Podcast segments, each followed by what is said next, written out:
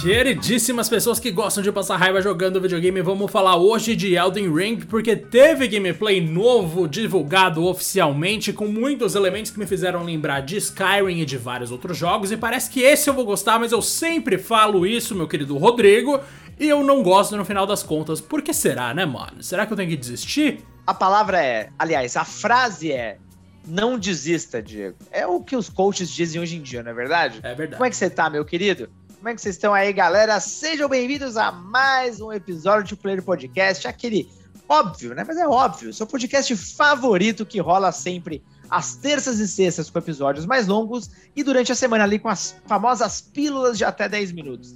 Não esquece de seguir a gente aqui no Spotify, no seu agregador de preferência aí dos podcasts e, claro, lá no Twitter, com arroba Podcast 1, porque algum safado já pegou esse nome, mas isso não evita a gente de falar aí dos novos episódios. E claro, hoje não podia ser diferente, meu amigo. Foi a primeira grande apresentação, né, Diagaço? Do Elden Ring, um jogo aí tão esperado por todos, o próximo grande título aí da From Software, que é prometido ser talvez a evolução do conceito da série Souls, por assim dizer, que pega elementos ali de tudo que a gente já viu em Dark Souls, Demon Souls, Sekiro e por aí vai, né, Diego? E, cara, olhando friamente esse trailer, você acredita que realmente esse game vai entregar essa evolução que a galera tá esperando? Com certeza. Você viu o tamanho daquele mapa, Rodrigo? É uma coisa que eu nunca tinha visto em jogo animal, nenhum. Velho. Mano, de na Deus, moral, eu não esperava real, assim, que eles fossem partir por esse caminho de trazer uma parada Também muito não. mais abrangente, muito mais expansiva. Expansiva é uma palavra que a gente adapta do inglês sem pensar muito, né? Não sei se faz sentido em português. Mas de qualquer forma, cara, eu gostei demais. Sentido. E a gente viu ali a ação rolando num espaço que a gente conhece como terras intermédias, né, Rodrigo? Que é aparentemente Exatamente. o local ali principal onde vai ter uhum. o jogo e bastante, bastante mesmo interessante, porque além de grande, ele é muito lindo, né? A gente vê grandes construções, Cara, um trabalho de escala em relação ao protagonista que é fenomenal. Tem criaturas gigantes, tem pessoas do seu tamanho, tem cavaleiros montados em cavalos com espadas enormes, tem árvores que são feitas de energia, que vão até o céu. Rodrigão é uma coisa muito interessante, parece bastante, tipo. Parece bastante, sei lá, um Senhor dos Anéis, talvez. Sim, eu acho que você falou bem, né? O Senhor dos Anéis com o Skyrim. Ele tem essa aparência também um pouco mais escura, que é característica dos jogos da From Software.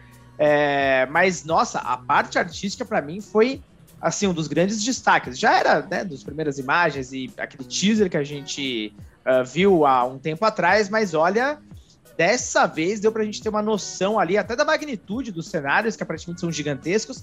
Eu imaginava, inclusive, Diagas, que esse game ia ser dividido em hubs.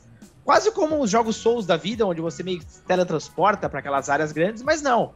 De fato, é um game de mundo aberto e com algumas mecânicas curiosas, né, cara? Eu não sei você, mas é, tudo bem, são cavalos mágicos, que seja. mas eu ainda não superei a ideia do cavalo dar, inclusive, pulo duplo, velho. Mano, eu achei isso maravilhoso.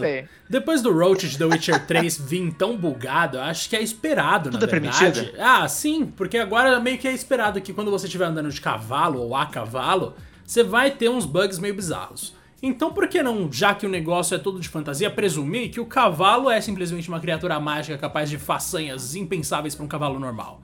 Tal qual o protagonista é um humano hum. que vai muito além das capacidades humanas, o cavalo é um cavalo que vai além das capacidades de um cavalo comum. Então, cara, eu, na verdade eu gostei porque eu não gosto daquela enrolação de Skyrim, sabe? Que você tinha que achar o ângulo certo para descer um negócio, para descer um morro, ou de repente The Witcher que você tinha pular, você tinha que pular da distância certa pro Roach sair de um determinado momento ali. Eu não quero realismo quando eu tô andando a cavalo, não sei você, Rodrigo, porque realismo em cavalo foi exatamente o que me prejudicou em Red Dead Redemption, que eu acho muito lento.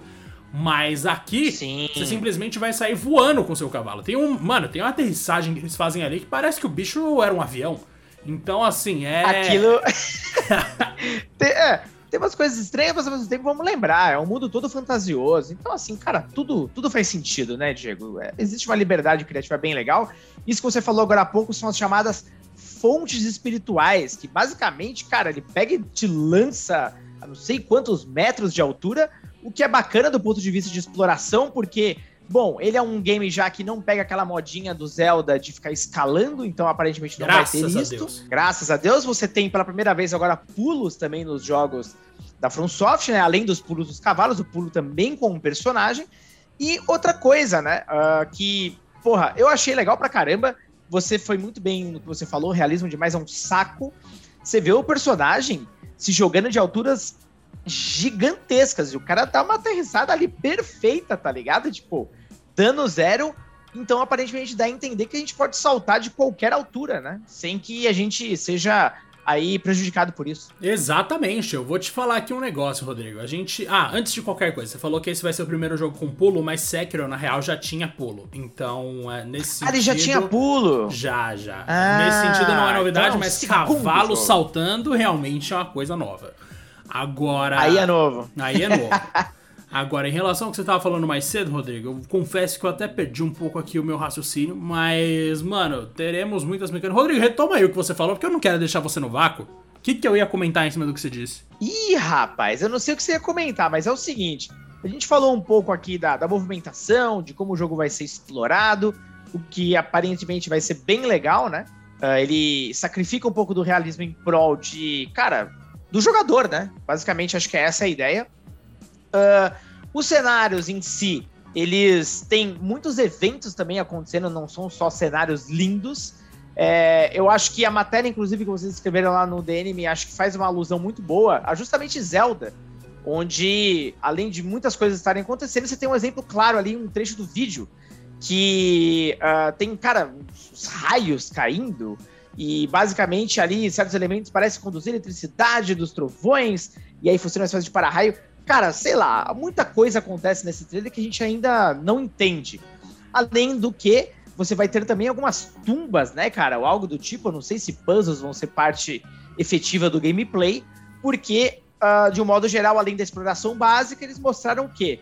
Muito do combate. E ali o combate eu achei animal, velho apesar de lembrar um pouco os outros jogos e tal, você vai, provavelmente vai ter que exigir uma estratégia bem apurada do jogador. A dificuldade acho que tá lá. Uh, as magias, invocações e tudo mais. Cara, achei aquilo sensacional, velho. você? Gostei muito, cara, mas ó, vou te falar aqui que antes de eu prosseguir, e talvez eu esqueça de novo, o que eu ia falar em cima do que você já tinha falado, Rodrigo, era das quedas, da aterrissagem, que você pula de não importa de onde, o cara não sofre dano nem o cavalo. Por que, que eu acho isso ah, legal? Certo. Mano, primeiro lugar que movimentação realista para mim agora só Death Stranding. O resto eu caguei. Mas principalmente porque se você tá num mundo que você consegue fazer tanta coisa absurda, você morrer porque pulou de um morro é muito ridículo. tá ligado? Mesmo que seja o morro mais alto do mundo, mano, você tá fazendo coisa muito mais bizarra do que simplesmente amortecer a sua queda dando uma roladinha. Então, tipo, tranquilo você deixar o cara e o cavalo não sofrerem por causa disso, porque o foco tá na ação. Em GTA, você uhum. morrer porque pulou de uma ponte, até que faz sentido, porque, tipo, tá, você não é um super. Você não é um cara com capacidades super-humanas. Você é um super bandido. você não é um super-herói. então você simplesmente é um cara que tá fazendo merda. Agora, no caso de um mundo de fantasia, ainda mais fantasia medieval, que é a coisa mais brisada do mundo, isso aqui tá de boa. E agora sim, Rodrigo, em cima do que você de fato falou por último, eu concordo que esse negócio aqui tá cheio de coisa interessante e principalmente ali eu vou te contar do negócio do local de graça, né? Que você falou de fazer alusão a outras coisas e catacumba e tudo mais. Primeiro que eu odeio lugar fechado em mundo aberto, então isso com certeza já vou odiar. E segundo que aqueles. A disposição dos esqueletos, você reparou que é igualzinho Skyrim, velho. É, é, idêntico. Muito, Parece muito que copiaram e colaram. Muito parecido. Uhum. Além disso, tem uma outra questão de jogos já típicos da From Software, que são os locais de graça. Em vez de fogueira de Dark Souls, a gente tem os locais de graça, que são aqueles pontinhos brilhantes que você vai achar no mapa ali, tipo uma, um montinho de palha. Rodrigo, aquilo ali é uma fogueira que não tem fogo, basicamente. E ali você é, vai. São, são, pequenas adaptações, né, de elementos de outros jogos deles, mas ao jeitinho Elden Ring, vai, vamos dizer assim. Exato. Ali você vai ter uma coisinha amarela piscando e aparentemente essa coisinha vai te dar missões secundárias, porque ela às vezes vai ser só uma luzinha de descanso e às vezes vai se transformar uhum. numa luz que sugere um caminho. E você vai seguir a luz ou você vai seguir o seu coração, o seu desejo de jogador? Se você estiver ouvindo aí uma profunda. voz no fundo, me perdoem, mas enfim. Eu realmente acho interessante, acho que isso é promissor, tomara que tenha alguma relevância para a história. E essa, esse é um aspecto, na verdade, que aí eu quero puxar só esse parênteses rapidinho aqui, que eu e o Rodrigo não gostamos na From Software de forma geral. Porque a história do mundo, hum. normalmente, é contada por meio de elementos que estão presentes no mundo e não de uma maneira mais direta envolvendo o seu personagem, interagindo com outros personagens. O que, que eu quero dizer com isso? Você não tem uma noção de narrativa que se desenvolve como em um filme, uma coisa mais próxima de algo cinematográfico. Você tem que ler um monte de arquivo, você tem que prestar muita atenção em detalhes do cenário, mas o, o diálogo mesmo, o texto é fraco. Isso em todos os jogos da From Software. Todos são fracos. Então, será que esse vai ser exceção, Rodrigo? Ou será que a gente se ferrou? Não, eu acho que esse vai ser exceção, até porque o Elden Ring é uma outra proposta, é uma coisa muito mais épica e me parece que a história vai ter realmente aí uma importância muito grande, né, no, no todo. Uh, além disso, bom, tem algumas ressalvas, né, porque o personagem principal se mantém alguém assim que aparentemente, né, Diego, não é, não é importante pra trama. Talvez a trama em redor dele sim, porém ele é só mais um, porque ele nem fala. Então, ele não, não, atua de certa forma, né, no que tá acontecendo ao redor. Então, isso me preocupa um pouco. Eu, cara, eu não sou fã, nunca fui fã, na verdade, de protagonistas silenciosos, a, a menos que seja o Link. Aí, aí você já tá tocando no meu coração. Porém, qualquer outro protagonista que não se envolva diretamente na história já é um ponto contra para mim. Mas, de um modo geral, cara, até pela magnitude ali do que eles estão apresentando, eu acho que, nossa, eu tô, tô louco para explorar esse universo aí. É, mano, tomara que funcione mesmo, mas outra coisa que me chamou a atenção é que, de novo, me remeteu a Skyrim, porque esse jogo para mim tá copiando muita coisa de Skyrim. São os dragões, porque aparentemente a gente vai lutar com dragões, talvez seja um só, Nossa, talvez. aquele primeiro dragão que aparece, meu Deus, é louco, animal, Nossa, velho. é muito louco. Não, é lindo. É, é tipo um Skyrim super atualizado, tá ligado? É uma Sim, coisa bem HDzão tal, tem um bichão cheio de detalhe. Quando você dá espadada, você viu que louco? Quando o cara dá a espadada, ela fica animal, marca certinha, animal. mano.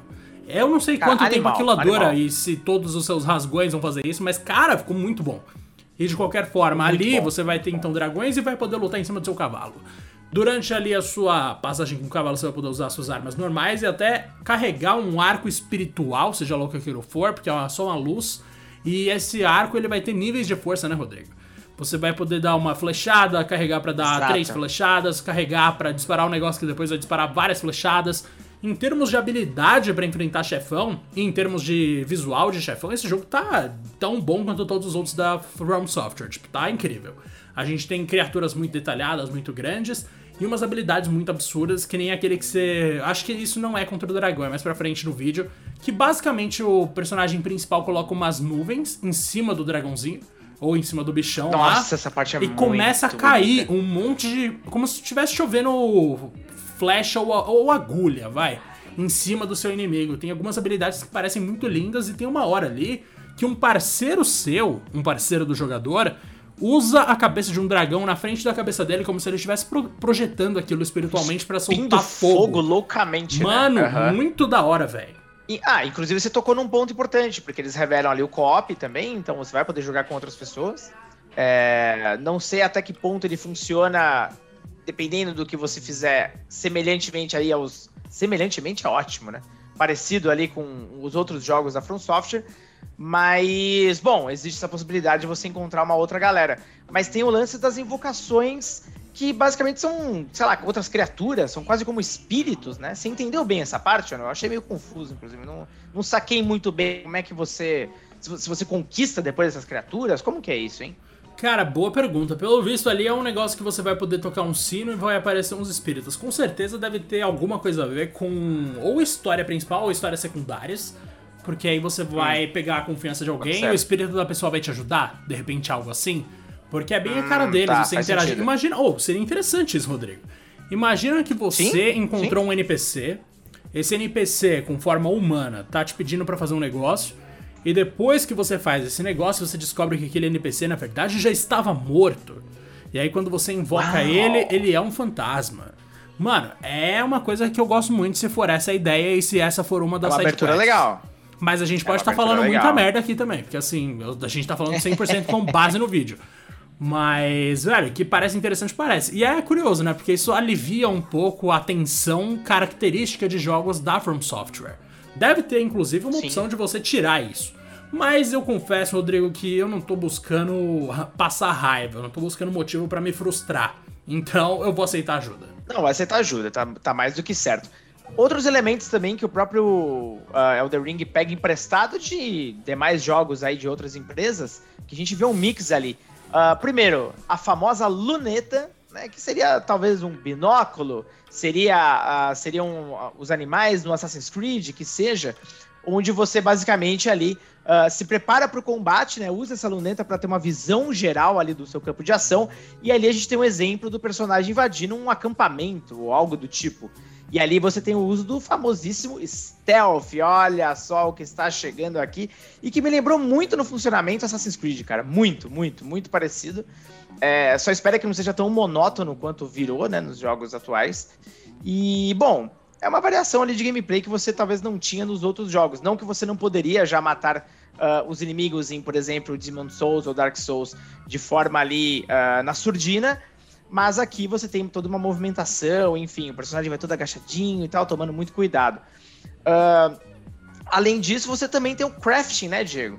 a gente pode ali simplesmente criar nossos próprios itens, como flechas, por exemplo, com outros resquícios aí de coisas encontradas ao redor ali uh, do mapa. A minha única tensão é se vai ficar muito repetitivo ou não, né, cara? Porque isso é um artifício muito, muito usado aí para aumentar tempo de jogo, sabe?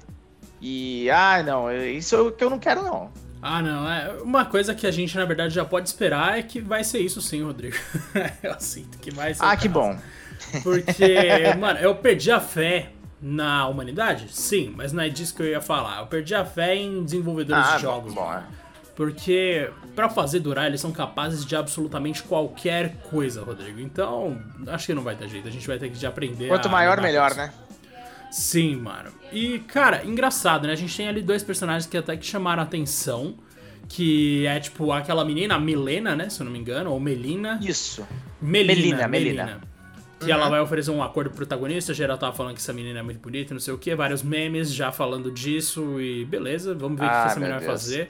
E temos vamos também lá. o outro que é o Rogier, que também é um maculado, Rodrigo. Então temos Olha aí alguns personagens maculado. interessantes. E o chefe que aparece ali no final do trailer, né? O Godric, o áudio. Mano, Nossa, que bicho animal, lindo. Animal, velho. Cara, ele é uma mistura, né? De um monte de coisa. Tem vários braços. E o cara ainda, pra combinar, tem um machado, né? Do tamanho do cenário. Cara, é ridículo o tanto de recursos que esse chefe tem. E, honestamente, bom, não deve ser um chefe muito avançado, porque acho que eles não querem quebrar a surpresa. Imagina se esse cara é o primeiro chefe do jogo. Meu Deus. Nossa, mano, você tá louco, velho. Mas que eu achei bonito, eu achei. Sério, eu achei muito. Nossa, lindo. Lindo demais, lindo demais mesmo. Uh, até, inclusive, ele é apresentado através de uma cutscene. Então vai ser até curioso ver quantas cutscenes a gente tem no game, né? Não muitas foram apresentadas. Mas é, de fato, visualmente falando, meu Deus, o capricho desse jogo é incomparável. E uma coisa interessante, né, Jagaço? Pra galera que curte as famosas edições de colecionador, a From Software vai lançar um, né, um conjunto ali absolutamente espetacular. Vai ter um steelbook clássico, trilha sonora, o artbook a estátua da Malenia, uh, bom, personagem X do game, mas não adianta nada eu falar os detalhes daqui, porque tem um, um ponto interessante, né? Não chegará no Brasil. Então, bom, é isso, né? É isso ah, que Rodrigo, sobra não aí. é como se a gente tivesse lá tanta grana, né, pra comprar esse negócio. O brasileiro não pode nem se animar com uma edição de colecionador, Diego. Nem isso a gente tem mais direito, velho. Deve custar um preço de um console, Rodrigo. No mínimo de um PS4. É, deve mesmo.